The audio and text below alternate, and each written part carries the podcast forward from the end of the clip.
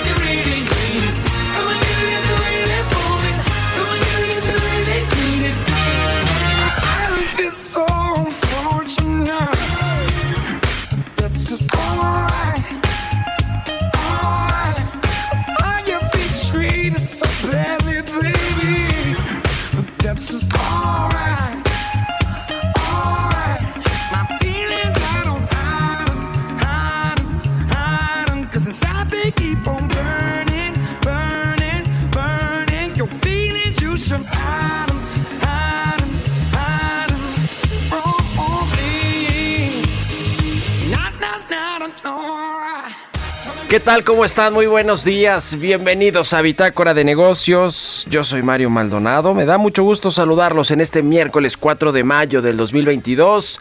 Estamos transmitiendo en vivo como todos los días, tempranito aquí en la cabina de El Heraldo Radio. Muchas gracias por acompañarnos toda la semana, todos los días, por madrugar con nosotros, por arrancar las mañanas con información económica, financiera, de negocios y con un poquito de música como todos los días antes de entrarle a los temas principales. En esta Ciudad de México, por cierto, que hoy es el segundo día consecutivo del doble, hoy no circula aquí en la capital, en el Valle de México, en la Ciudad de México y en el Estado de México.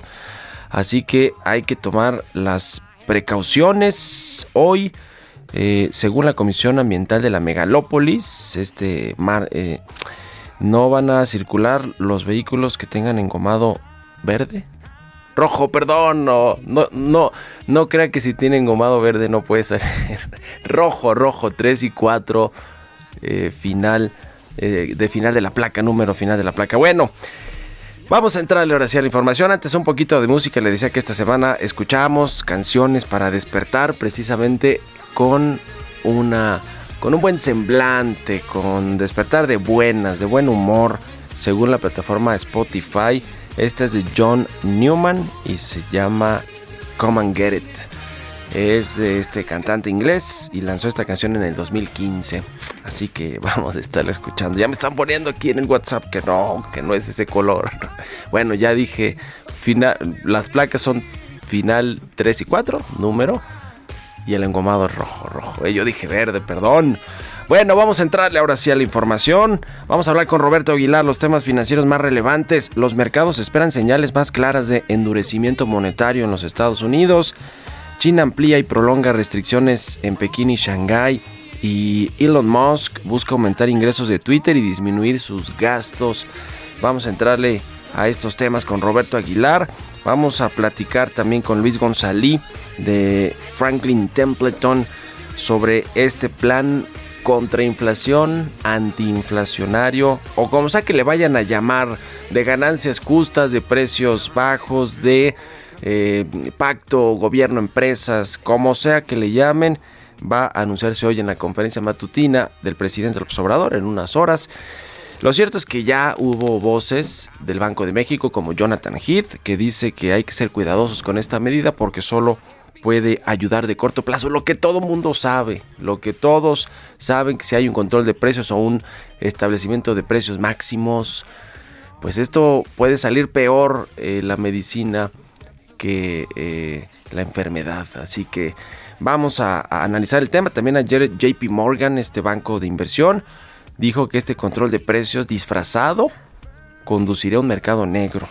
Así que cuidado con lo que se anuncia, vamos a ver qué pasa, pero de lo que sí no tenga duda que se va a anunciar es que las empresas van a recortar sus ganancias o sus márgenes de ganancia en los productos que se van a anunciar para pues que sea el precio muy similar en todos los estados de la República Mexicana para que no aumente la inflación, una medida de corto plazo que no se ve que vaya a aliviar realmente este aumento generalizado de los precios en México.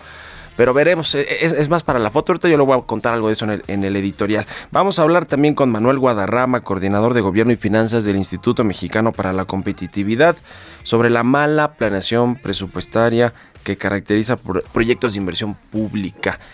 Eh, vamos a analizar algunos de estos proyectos. A ver, usted sabe cuáles son los tres elefantes en la sala, ¿no? Los eh, pues, proyectos que no tienen mucho sustento económico, eh, costo financiero, rentabilidad. Uno se va a inaugurar en unas semanas más, que se llama la refinería Olmeca, la que está allá en Dos Bocas, Tabasco. Uno ya se inauguró, el aeropuerto de la Ciudad de México, eh, perdón, el aeropuerto que va a desahogar en teoría el tráfico aéreo de la Ciudad de México del Benito Juárez es el de Santa Lucía, el Felipe Ángeles, que pues ahora por decretazo quieren que vayan a volar allá las aerolíneas, que tampoco le ven rentabilidad, costo-beneficio o alguna pues utilidad real como aeropuerto alterno. Y el otro es el tren Maya que pues con estas suspensiones del tramo 5 parece ser que se va a quedar en un deseo del presidente López Obrador, por lo menos por lo menos se va a desfasar este proyecto. Así que vamos a analizar también esos temas. Vamos a hablar también de este decretazo que ayer le platicaba un poquito para mudar los vuelos de la Ciudad de México al aeropuerto Felipe Ángeles. Algunas cosas de Pemex con su reporte financiero. En fin, vamos a platicarle de los temas económicos, financieros y de negocios más importantes para comenzar este miércoles, mitad de semana. Así que quédense con nosotros. Son las 6 con 11 de la mañana y nos vamos con el resumen de las noticias más importantes para comenzar este día con Jesús Espinosa.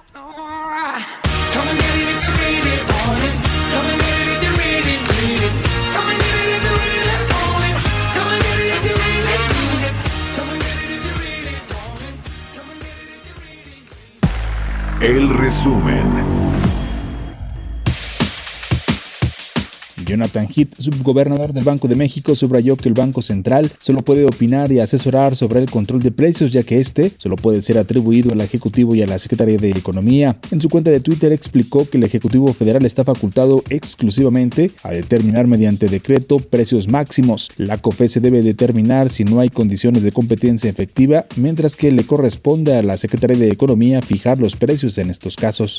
La International Chamber of Commerce México advirtió que las medidas que tomen las empresas para mantener estables los precios de alimentos se deben realizar dentro del marco de la Ley Federal de Competencia Económica, ya que de no hacerlo podrían ser acreedores a sanciones. La organización manifestó que tanto el gobierno como las empresas deben conocer los riesgos e implicaciones de reunirse para discutir los problemas relacionados con el alza de precios, incluso cuando exista la loable intención de encontrar soluciones que sean en beneficio de la población. Mientras que JP Morgan consideró que el plan para combatir la inflación del presidente Andrés Manuel López Obrador y contener precios podría tener impacto negativo en el mercado en términos de producción y crear un mercado negro y no tendría el efecto esperado, ya que los aumentos son generalizados y van más allá de la canasta básica.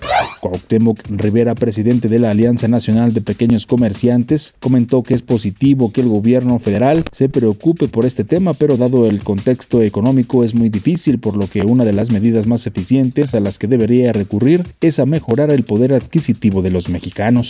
María del Carmen Bonilla, titular de la Unidad de Crédito Público de la Secretaría de Hacienda, señaló que la dependencia no detecta detonantes para usar la línea de crédito flexible que tiene con el Fondo Monetario Internacional.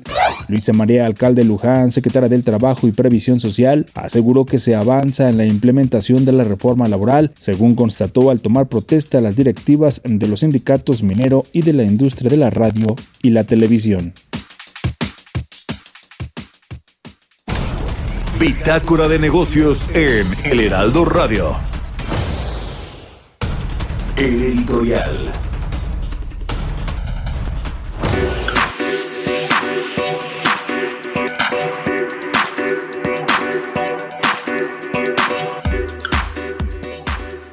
Pues hoy es el día D para el anuncio de un acuerdo entre el gobierno federal y las empresas privadas, las grandes empresas que a su vez tienen pues eh, muchas, eh, digamos, tienen controlado de alguna manera los productores de, de sus insumos. Muchos de estos los compran en los mercados internacionales que se cotizan a precios internacionales. Por eso, buena parte de la inflación que tenemos en México es de importación y no solo por el comercio entre México y Estados Unidos, sino por que los granos, por ejemplo, para alimentar el ganado, se cotizan a nivel internacional y los productores aún cuando hacen sus reservas, cuando compran eh, a futuros y etcétera, o sea, conocen bien su negocio, pues eh, están con una presión por las materias primas. Eso, eso es, eh, digamos, y puse un ejemplo en el sector agrícola pues con el tema de los granos y etcétera pero así pasa prácticamente en todas las empresas de alimentos y bebidas los productores de alimentos básicos de la canasta básica de estos 24 25 que se dice van a querer pues fijarle un precio máximo a los eh, a, los productos en la venta al consumidor. Y a quienes les van a pasar factura pues es que no es tampoco muy difícil saberlo. Le van a pasar factura a las grandes empresas de consumo de consumo no solo de alimentos, sino de productos básicos. Pienso en Kimberly Clark con el tema del papel, eh, que por cierto varias de estas empresas ya cayeron ayer en la bolsa, eh, pues anticipándose los inversionistas a que les iban a pasar la mano a los, a los márgenes, a, los, eh, a las ganancias. No es muy difícil saber qué van a hacer esas empresas, porque además son las del Consejo Mexicano de Negocios, las del Consejo Coordinador Empresarial, las del Consejo Asesor del Presidente y también las, las cadenas de, autoservicios, el comercio moderno, el, retail, las cadenas de tiendas de conveniencia. El problema aquí es qué va a pasar con el canal tradicional, es decir, los mercados, las centrales de abasto, las recauderías, las tienditas, todo este canal tradicional, que alguno es informal o que la mayoría es informal, ¿a poco ellos le van a entrar también a este tema de los precios de, fijar los productos, van a respetar pues lo que les diga Kimberly Clark, lo que les diga Coca-Cola, Bimbo, eh, FEMSA, Sigma, Lala, Alpura, todas estas, pues eso es lo que está por verse. Si va a funcionar, mire yo, lo que creo que va a suceder con esto, pues es como lo que sabe hacer el presidente, un acto político de sacarse la foto, de decir, yo senté a las empresas a la mesa, yo logré que se ajustara el cinturón, que recortaran sus ganancias, que les dieran ganancias, que tuvieran ganancias justas para que los precios finales a ustedes, consumidores, pueblo de México, son los que yo negocié con las empresas porque yo sí lo siento en la mesa y sí les leo la cartilla. Creo que eso es lo que va a hacer. No va a servir de mucho para controlar la inflación. Está por verse ¿eh? y lo dejo en esa incógnita. Así que ya veremos qué se anuncia hoy en Palacio Nacional. ¿Ustedes qué opinan? Escríbanme en Twitter, arroba Mario Mal y en la cuenta arroba Heraldo de México. Mario Maldonado en Bitácora de Negocios. ¿Y tú, sabes cuáles son las alternativas al cigarro? En general existen dos grandes grupos, los vapeadores y los calentadores de tabaco. ¿Y cuál es la diferencia entre ambos? Es muy sencillo. Los vapeadores son unos dispositivos que calientan un líquido que puede o no contener nicotina, para después convertirlo en un aerosol. Esta alternativa no contiene tabaco. Por otro lado, existen los calentadores como Aicos, que a diferencia de los vaporizadores, utilizan tabaco real. Estos productos calientan el tabaco en vez de quemarlo, entregando el sabor del tabaco sin humo. Al calentar el tabaco en lugar de quemarlo, se elimina el humo, por lo que Aicos produce menos sustancias tóxicas comparado con los cigarros. La mejor opción siempre será dejar de fumar, pero para aquellos que deciden no hacerlo, existen otras alternativas como Aicos. Conoce más en aicos.com. Economía y mercados. Roberto Aguilar ya está aquí en la cabina de El Heraldo Radio. Mi querido Robert, ¿cómo estás? Buenos días. ¿Cómo estás, Mario? Me da mucho gusto hablarte a ti y a todos nuestros amigos. Pues las bolsas mundiales con mínimos movimientos laterales a la expectativa de la esperada alza de tasas de la Reserva Federal cuyo comunicado posterior va a ayudar a determinar próximos movimientos en los mercados financieros. Algunos dicen que por lo menos dos aumentos adicionales de medio punto porcentual en lo que resta del año. Ya veremos también estas señales. Los mercados te decía que esperan por lo menos que se suba la tasa medio punto porcentual hoy sería la mayor alza desde el 2000, esto con el tema o con el objetivo de tratar de frenar la inflación. El Banco Central estadounidense subió su tasa en un cuarto de punto en marzo, este es el antecedente inmediato, y el ciclo de endurecimiento monetario mundial ha alcanzado un hito simbólico. Los rendimientos de la deuda pública alemana, británica y estadounidense a 10 años superan el 1, 2 y 3% respectivamente.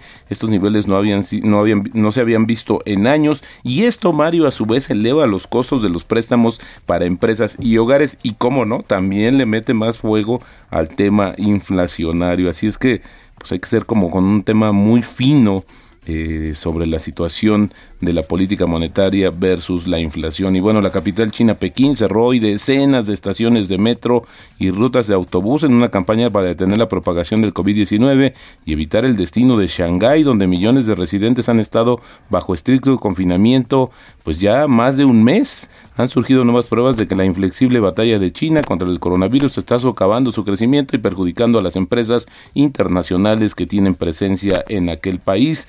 A última hora de ayer, otra ciudad anunció restricciones al trabajo desde casa y otras medidas para la próxima semana. Se trata de la ciudad central de Shenzhou, eh, donde viven 12.6 millones de personas y lo más importante también una planta del fabricante del iPhone de Apple Foxconn se une a decenas de grandes ciudades en confinamientos totales o parciales, con docenas de nuevos casos al día. Pekín está tratando de evitar un confinamiento total, como también hizo Shanghái en un principio esperando un cambio en las pruebas masivas y encuentren y aíslen el virus antes de que pueda propagarse. También te comento que la jefa de la Comisión Europea propuso un embargo gradual de petróleo a Rusia, así como sanciones a su principal banco y la prohibición de las emisoras rusas en las ondas europeas en medidas más duras hasta ahora contra Rusia. Las medidas de la Comisión incluyen la eliminación progresiva de suministros de crudo ruso en un plazo de seis meses y de productos refinados para finales de este año. Se espera que los embajadores de los 27 estados de la Unión Europea aprueben las propuestas de la Comisión esta misma semana, lo que permitiría que se convierta en ley poco tiempo después. Así es que esta semana ya hemos adelantado, pero se está tomando más forma. Eh, sería el sexto paquete de sanciones de la Unión Europea contra Rusia. También te comento que Elon Musk dijo que Twitter podría cobrar una pequeña cuota para los usuarios comerciales y gubernamentales, parte del impulso del multimillonario empresario para aumentar los ingresos que se han quedado atrás respecto a rivales más grandes como Facebook. La semana pasada Reuters informó que Musk dijo a los bancos que desarrollaría nuevas formas de monetizar los tweets y que reduciría los salarios de los ejecutivos para recortar los costos de la, de la compañía de plataformas de medios sociales. Este empresario también dijo a los bancos que planeaba desarrollar funciones para aumentar los ingresos de la empresa, incluyendo nuevas formas de hacer dinero con los tweets que contienen información importante o se vuelven virales. Al final del día, bueno, lo que busca es incrementar los ingresos. También fíjate que Airbnb proyectó ingresos para el segundo trimestre por encima de las estimaciones del mercado, apostando por una demanda reprimida que impulsa un verano de fuertes viajes tras la relajación de las restricciones de COVID-19 a nivel mundial. Esta empresa con sede en San Francisco espera unos ingresos de entre 2.030 millones de dólares y 2.130 millones de dólares, frente a la expectativa media de los analistas de apenas 1.960 millones de dólares. El auge del trabajo híbrido ha animado en los últimos meses a la gente a reservar estancias más largas y frecuentes en destinos alejados de las ciudades, lo que ha dado un impulso a los proveedores del alquiler, pero también han subido los precios. Eso ha mejorado también los ingresos de esta compañía. Y bueno, también Volkswagen mantuvo sus perspectivas para el año en curso después de que su red de producción mundial le ayudara a compensar las interrupciones de la cadena de suministros causada por la guerra en Ucrania y la pandemia del coronavirus. Este grupo alemán, el más importante de Europa, sigue esperando un aumento de las ventas de entre 8 y 13% y un margen de beneficio operativo de entre 7 y 8.5% para este año, debido también a una mejora en la disponibilidad de chips en la segunda mitad de 2022. Y bueno, fíjate, el tipo de cambio, Mario, cotizando en estos momentos en 20.24 ya se nos bajó. Con esto ya tenemos una apreciación mensual de 0.6% y en el año de 1% se dio la vuelta ya el tipo de cambio en espera también de lo que dicte Estados Unidos en materia monetaria. La frase del día de hoy, invertir es como hacer dieta. Es simple pero no fácil. Todo el mundo sabe lo que tiene que hacer, comer menos y hacer más ejercicio. Nada podría ser más simple, pero pocas cosas son tan difíciles en un mundo lleno de chocolates y de chetos. Esto lo dijo en su momento Warren Buffett. Warren Buffett. Muy bien, gracias mi querido Robert. Al contrario, Mario, muy buenos días. Nos vemos al ratito en la televisión. Sigan a Roberto Aguilar en Twitter, Roberto AH. Vamos a hacer una pausa y regresamos con más aquí a Bitácora de Negocios.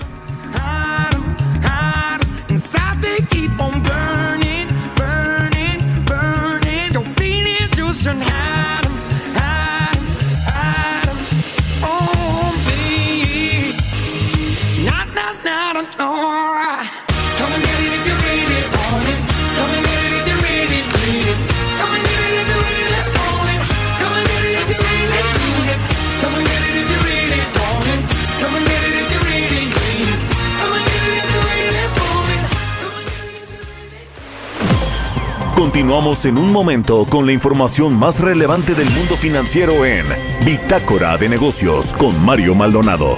Regresamos. Estamos de vuelta en Bitácora de Negocios con Mario Maldonado.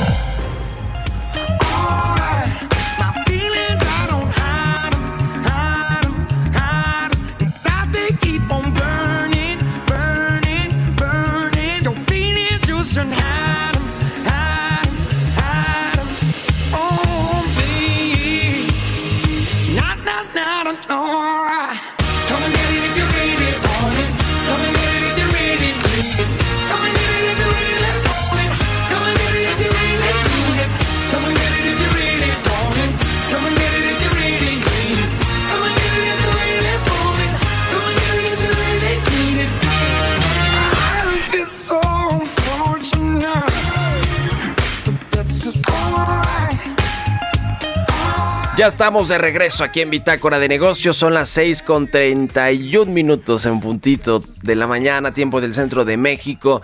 Regresamos con un poquito de música antes de irnos con la segunda parte de la información. Estamos escuchando a John Newman. Se llama Come and Get It la canción. Es parte de una lista de canciones que según Spotify eh, pues nos, nos hace despertar de buen humor o tener un buen día de tomarlo con más filosofía, aunque pues algunos nos estén persiguiendo, no, algunos nos estén pues no yendo demasiado bien, pues por otros factores externos, pero siempre la música te ayuda a aquilatar los malos pensamientos y las malas eh, vibras. Así que esta es de John Newman, un cantante inglés, se llama Come and Get It y se lanzó en julio del 2015. Vámonos al segundo resumen de noticias con Jesús Espinosa.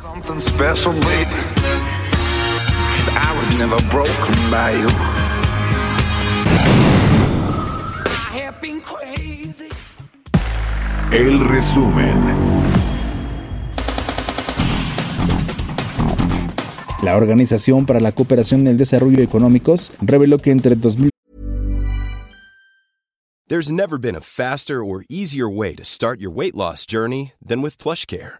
PlushCare accepts most insurance plans and gives you online access to board-certified physicians who can prescribe FDA-approved weight loss medications like Wigovi and Zepbound for those who qualify. Take charge of your health and speak with a board-certified physician about a weight loss plan that's right for you. Get started today at plushcare.com slash weight loss. That's plushcare.com slash weight loss. plushcare.com slash weight loss. 2021 y 2022, México recuperó la mayor recaudación histórica de ingresos por parte de un contribuyente individual, equivalente a 10 mil millones 673 mil pesos. De acuerdo con el reporte Transparencia Fiscal en América Latina 2022, nuestro país realizó ese cobro utilizando el intercambio de información previa petición. BBVA México advirtió que sin el descubrimiento de importantes yacimientos petroleros, las metas de producción de 1.971 y 2.63 millones de barriles diarios de petróleo para 2022 y 2024 por parte de petróleos mexicanos resultan aún más retadoras. Banco Santander México, a través de Santander Universidades, impulsará el desarrollo de proyectos emprendedores y startups de base tecnológica a través de su concurso Premio Santander 2022, que tendrá una bolsa de 1.6 millones de pesos. En el primer cuatrimestre, la Procuraduría de la Defensa del Contribuyente rompió récord por tercer año consecutivo en cuanto al monto pagado al fisco federal por las y los contribuyentes mediante la figura de acuerdos conclusivos, al superar la cantidad de 12.089 millones de pesos. Francisco Javier Trujillo Arriaga, director en jefe del Servicio Nacional de Sanidad, Inocuidad y Calidad Agroalimentaria, destacó que el sector ganadero ha cumplido en los dos últimos dos años con el abasto de alimentos en el mercado interno y continuó con la exportación de los excedentes a pesar del aumento en el precio de los insumos derivado de la pandemia por COVID-19.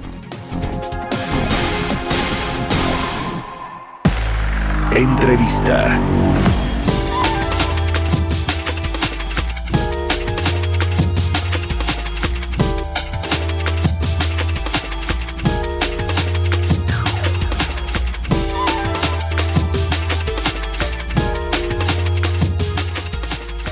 Y bien, le decía de este plan antiinflacionario que se va a anunciar hoy en Palacio Nacional entre los empresarios y el presidente López Obrador. Ayer por la noche trascendió información, eh, detalles de lo que podría eh, contener este anuncio de hoy en eh, Palacio Nacional con el presidente López Obrador y los empresarios.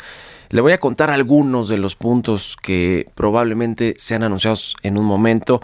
Este plan va a tener una duración de seis meses solamente y al final de este periodo se hará una evaluación de los resultados, a ver si funcionó o no, si realmente ayudó a eh, despresurizar el índice de precio al consumidor, la inflación.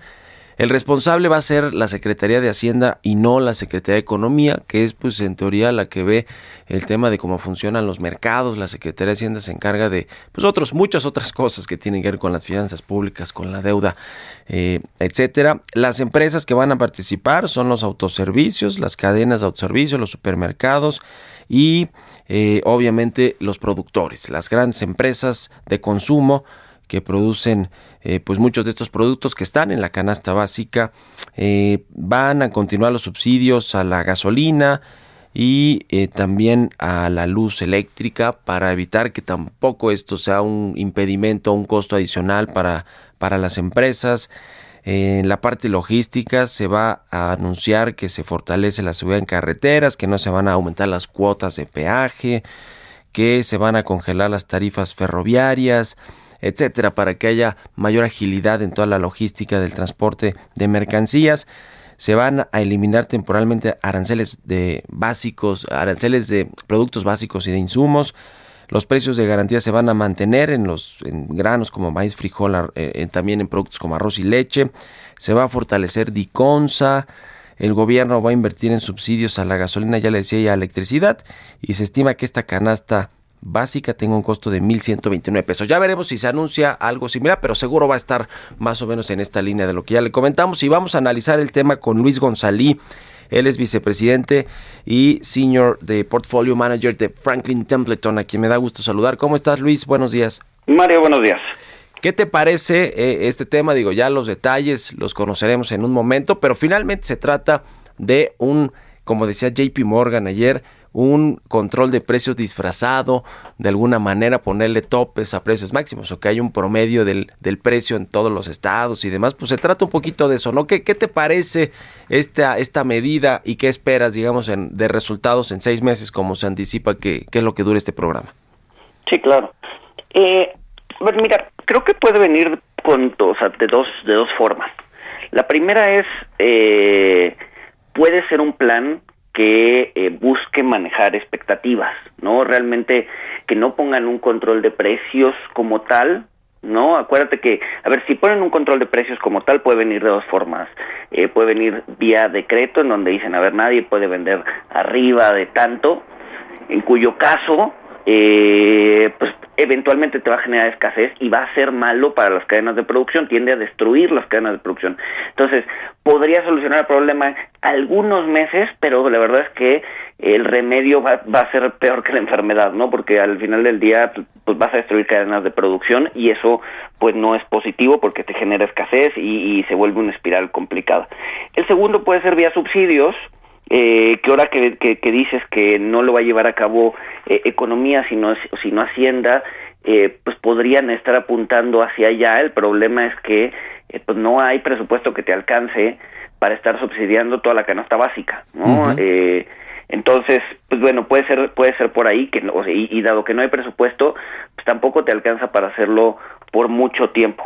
El otro el otro camino es el vía las expectativas. Acuérdate que la inflación eh, se maneja mucho del control de la inflación se maneja vía expectativas entonces el simple hecho de decir estamos haciendo esto eh, y estamos de, actuando de la mano con los empresarios y estamos intentando resolver el problema aunque en el fondo no se esté haciendo gran cosa eh, eso puede ayudar a aliviar presiones, ¿no? Por el simple hecho de que los productores digan, ok, esto va a empezar a bajar o esto se va a estabilizar, entonces yo ya no tengo necesidad de subir precios y entonces eso podría ayudar. Si va, si va hacia allá encaminado el programa, manejo expectativas, eh, sin necesariamente manosear el mercado, eh, creo que podría ser positivo.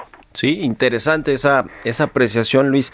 ¿Cómo ves el asunto del Banco de México? Porque, a ver, es el encargado, el Banco Central, de la política monetaria, de la estabilidad de los precios, de contener la inflación a través de las tasas de interés y eh, lo que ya dijo Jonathan Heath, un subgobernador del Banco de México, es que los controles de precios solo funcionan en el corto plazo y deben ser, eh, digamos, instrumentalizados muy cuidadosamente por lo que ya sabemos, ¿no? En el mediano plazo y, o largo plazo puede generar lo que ya decías, eh, descomponer los mercados, eh, la cadena de, abasto de producción, el acaparamiento, los precios, los, los aumentaría en el corto, en el, en el mediano y largo plazo, en fin, todos estos efectos que pues los conocen muy bien los economistas y además se han reflejado en muchas otras economías, por ejemplo, del continente americano, ¿no? De latinoamericanas debe de participar o no en, en esto el Banco de México, Luis?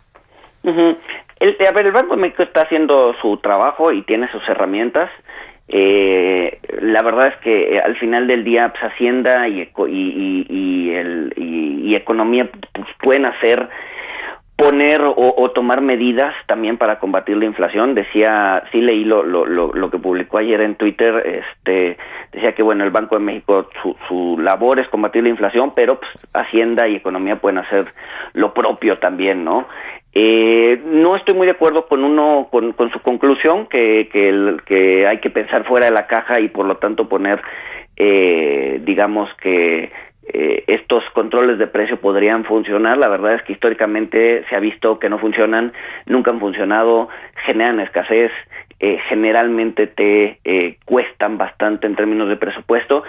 Y a ver, vamos a vamos a vamos a ser serios, ¿no? La verdad es que es un problema global lo que estamos viviendo. Entonces, intentar eh, o sea, no es un problema de México, no es un problema de las cadenas de suministros en México, ¿no? Entonces, intentar solucionarlo poniendo eh, pues, controles de precios al interior del país, es México contra el mundo, ¿no? No, no hay país que te aguante eso, ¿no? Si Estados Unidos quisiera hacerlo, si China quisiera hacerlo, no podrían sostenerlo durante mucho tiempo y estamos hablando de las potencias mundiales, México menos, ¿no? Entonces, eh, no creo que eh, un control de precio real, donde pues, hay que, o sea, vía decreto o vía eh, subsidios, realmente funcione, ¿no? ¿Qué te parece este tema de la Secretaría de Hacienda, que tiene muchas otras tareas de principal importancia para la estabilidad económica, para las finanzas públicas, para los temas presupuestarios, para los temas de recaudación, para la colocación y refinanciamiento de la deuda de México, para mantener las buenas eh, perspectivas de la calificación soberana. O sea, por decir, por decir algunas cositas de las que tiene que hacer Hacienda y que se meta a hacer este tema. Creo que se mencionaba también el asunto de la Comisión Federal de Competencia, que es la que debe de revisar los mercados, que haya competencia efectiva y si no, pues eh, eh, analizarlos, investigarlos y en todo caso poner sanciones junto con la Secretaría de Economía, en fin, el asunto de que Hacienda se meta de lleno a este, a este tema. A mí me parece que va por el tema de los subsidios a la gasolina, que finalmente buscan eso, ¿no? Que también contener la inflación, pero eh, pues eh, vaya chamba también para Rogelio Ramírez de la hoy para todo el equipo de Hacienda, ¿no?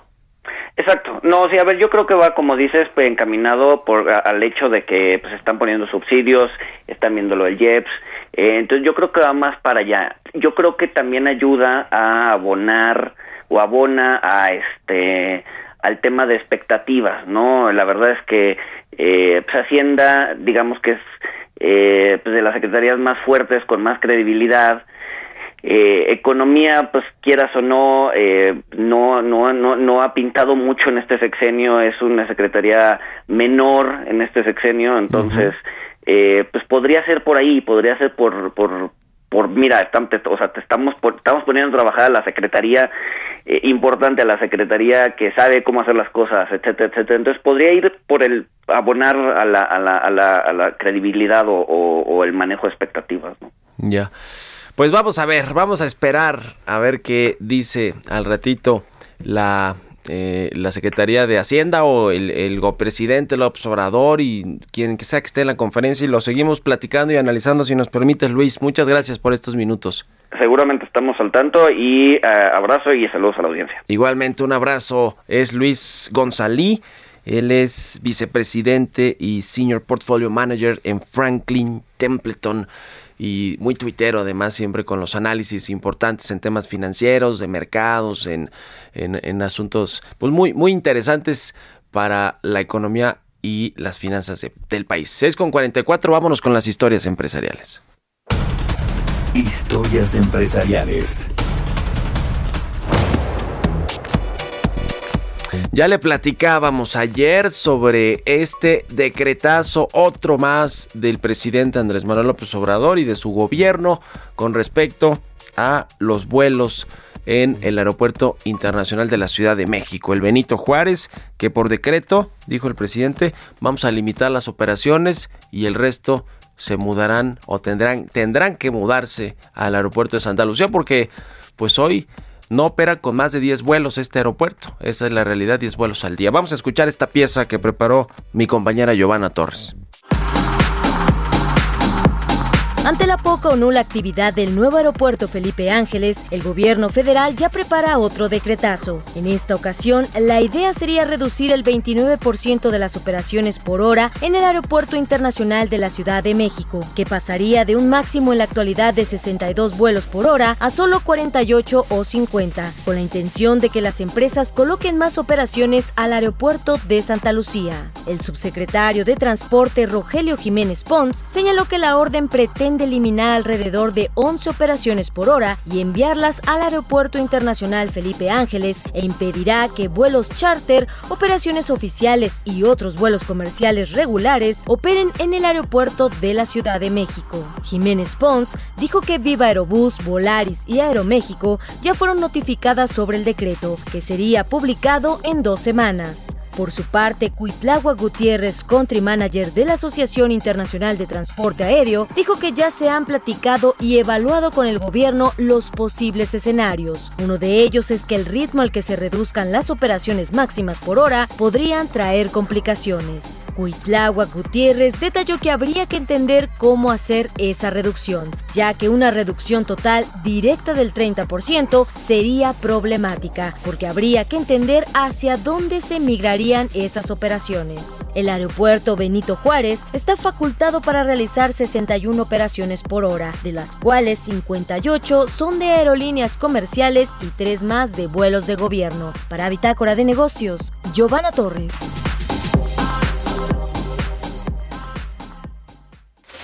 Mario Maldonado en Bitácora de Negocios.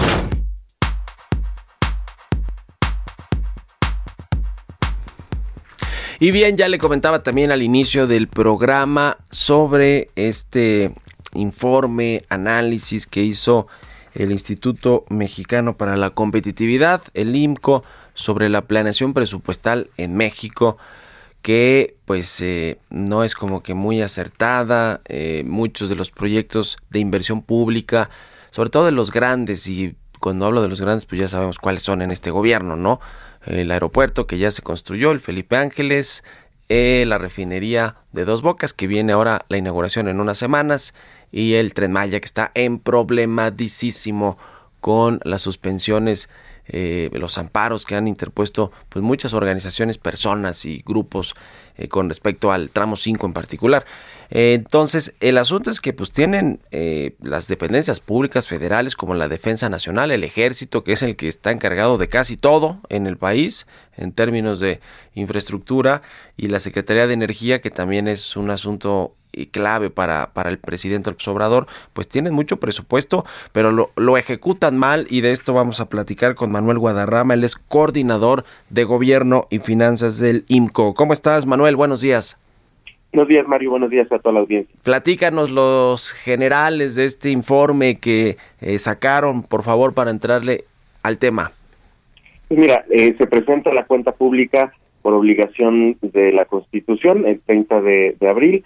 En este documento, pues básicamente lo que nos ayuda es a saber los cambios eh, justificados o no, eso lo, tendrá que determinar la Auditoría Superior de, la Federación, que se hicieron a lo largo del, año, en este caso del año pasado, de 2021, y eh, pues que sirve también para revisar si cada uno de estos programas presupuestarios pues recibieron los recursos que originalmente habían sido aprobados por parte de, los diputados. Y en efecto, como mencionabas, Mario, pues lo que vemos es que duró poco el apego presupuestal, eh, si bien anteriormente el presidente había ejercido un, gasto bastante apegado a lo que originalmente se había aprobado por parte de, de los diputados, las variaciones no habían superado el 5%, eh, por ciento. en 2019 habían sido de 1.8 de variación general que se tuvo, es decir, solamente gastó 1.8 adicional al presupuesto de egresos, en 2020 de 1.5. Lo que tenemos para este 2021, pues ya supera esta eh, buena práctica aceptable en materia de, de presupuesto. Ahora tenemos una variación de 7.5% en el ejercicio global total de los de los recursos a cargo del poder ejecutivo. Entonces, ahora vemos que pues realmente no hubo un apego eh, tan tan cercano a lo que se había aprobado por parte de, los diputados y en algunos casos pues llaman justamente la, atención estas variaciones. Como bien mencionabas, en el caso de la Secretaría de Energía y en el caso de la Sedena, tenemos variaciones eh, importantes. En el caso de la Secretaría de Energía se gastó 602% más de lo que originalmente se había presupuestado. Entonces, eh, pues bueno, esto evidentemente sabemos también a qué se debe este incremento en, en, la, en los recursos de la Secretaría de Energía, eh, precisamente encargada de la ejecución de la refinería de, Dos Bocas, y también a cargo de eh, la Secretaría de la Defensa Nacional, que también fue una de las dependencias que más incrementos tuvo en su presupuesto y eh, esta variación equivale al 68%. Ahora, eh, otro de los puntos que, destacamos en, este análisis es que se termina gastando más de lo que originalmente se había considerado para inversión, lo cual, pues bueno, de inicio eh, sería una buena noticia que los recursos a inversión se, se incrementen. se terminan gastando cerca de 271 millones de pesos adicionales a lo que originalmente se había presupuestado. En total se acerca eh, esta, esta cifra eh, a 316 mil millones de pesos, que todavía, pues bueno, está bastante alejada de eh, el máximo histórico en inversión pública que registramos en el año 2016. Desafortunadamente no hemos llegado todavía a estos niveles de inversión pública que, se tenían. Eh, en este año habrá que ver si, si se cumple esta meta de gastar casi un billón de pesos en materia de, inversión pública y que por fin eh, pues ayudara a detonar también el, crecimiento económico. Eh, y bueno, finalmente también a, destacar en, en, este punto, Mario, que pues a pesar del discurso presidencial de que no se contrata eh, deuda pública, de que la deuda no se ha incrementado. Lo que nosotros vemos es que entre 2019 y 2021 las obligaciones financieras crecieron 21%. Y esto solamente considerando eh, aquella deuda que depende exclusivamente del Poder Ejecutivo. Pues qué asunto, porque no es menor, ¿no? Se trata de casi, pues, eh, eh, del presupuesto, de cómo se ejerce el presupuesto pues, público y de los eh, sobrecostos que tienen proyectos de infraestructura como estos que ya mencionamos. Ustedes hacen ahí una serie de recomendaciones, una serie de recomendaciones en términos de lo que se puede hacer con los ingresos, con el gasto y con la deuda. Ahora eh, quiero quiero que me platiques en, un par de minutos que nos quedan, Manuel, de esto y también de qué va a pasar con el sobrecosto real de los proyectos de infraestructura que pues eh, muchas veces no están ni contemplados en el en el presupuesto. Mira, eh, precisamente relacionado con, esta última cuestión de las variaciones que eh, pues muchas veces están injustificadas en estos grandes proyectos de, inversión, lo que vemos es que eh, existe esta práctica de subestimar cuáles van a ser los los costos y cuáles van a ser también los ingresos. Y aquí la cuestión es obviamente eh, ya el detalle. ¿Por qué se subestiman los ingresos? Bueno, porque de esta forma los recursos excedentes, que en este caso fueron eh, cerca de 340 mil millones de pesos, pues eh, entran a, a, esta bolsa, a esta categoría de ingresos excedentes, que la Secretaría de Hacienda y el presidente pues tienen un mayor margen de discrecionalidad para utilizar este tipo de, recursos, obviamente destinarlos a este tipo de, de obras, a, a proyectos prioritarios, a programas eh, sociales. Entonces, eh, pues bueno, en este sentido, la recomendación va alineada a que si hay variaciones que superen este 5%, que además está contemplado de esta forma en la Ley Federal de Presupuesto y Responsabilidad Hacendaria, si hay variaciones superiores al 5%, no solamente tengamos que informar a, los diputados, a, nuestros legisladores de cómo se está ejerciendo el recurso público, sino que se tenga que pedir una autorización. Actualmente por increíble que parezca, pues realmente no se necesita pedir una autorización a los diputados, que son los que tienen la facultad de aprobar los, los recursos. Pues te agradezco, Manuel Guadarrama del IMCO, por haber estado aquí en el programa y nos vemos, nos escuchamos pronto si nos permites. Gracias y buen día. Con mucho gusto, Mario. Hasta luego. Con esto nos despedimos. Se quedan en estas frecuencias de El Heraldo Radio con Sergio Sarmiento y Lupita Juárez. Nosotros nos vamos al canal 10 de la televisión abierta a las noticias de la mañana y nos escuchamos aquí mañana en punto de las 6. Muchas gracias y muy buenos días.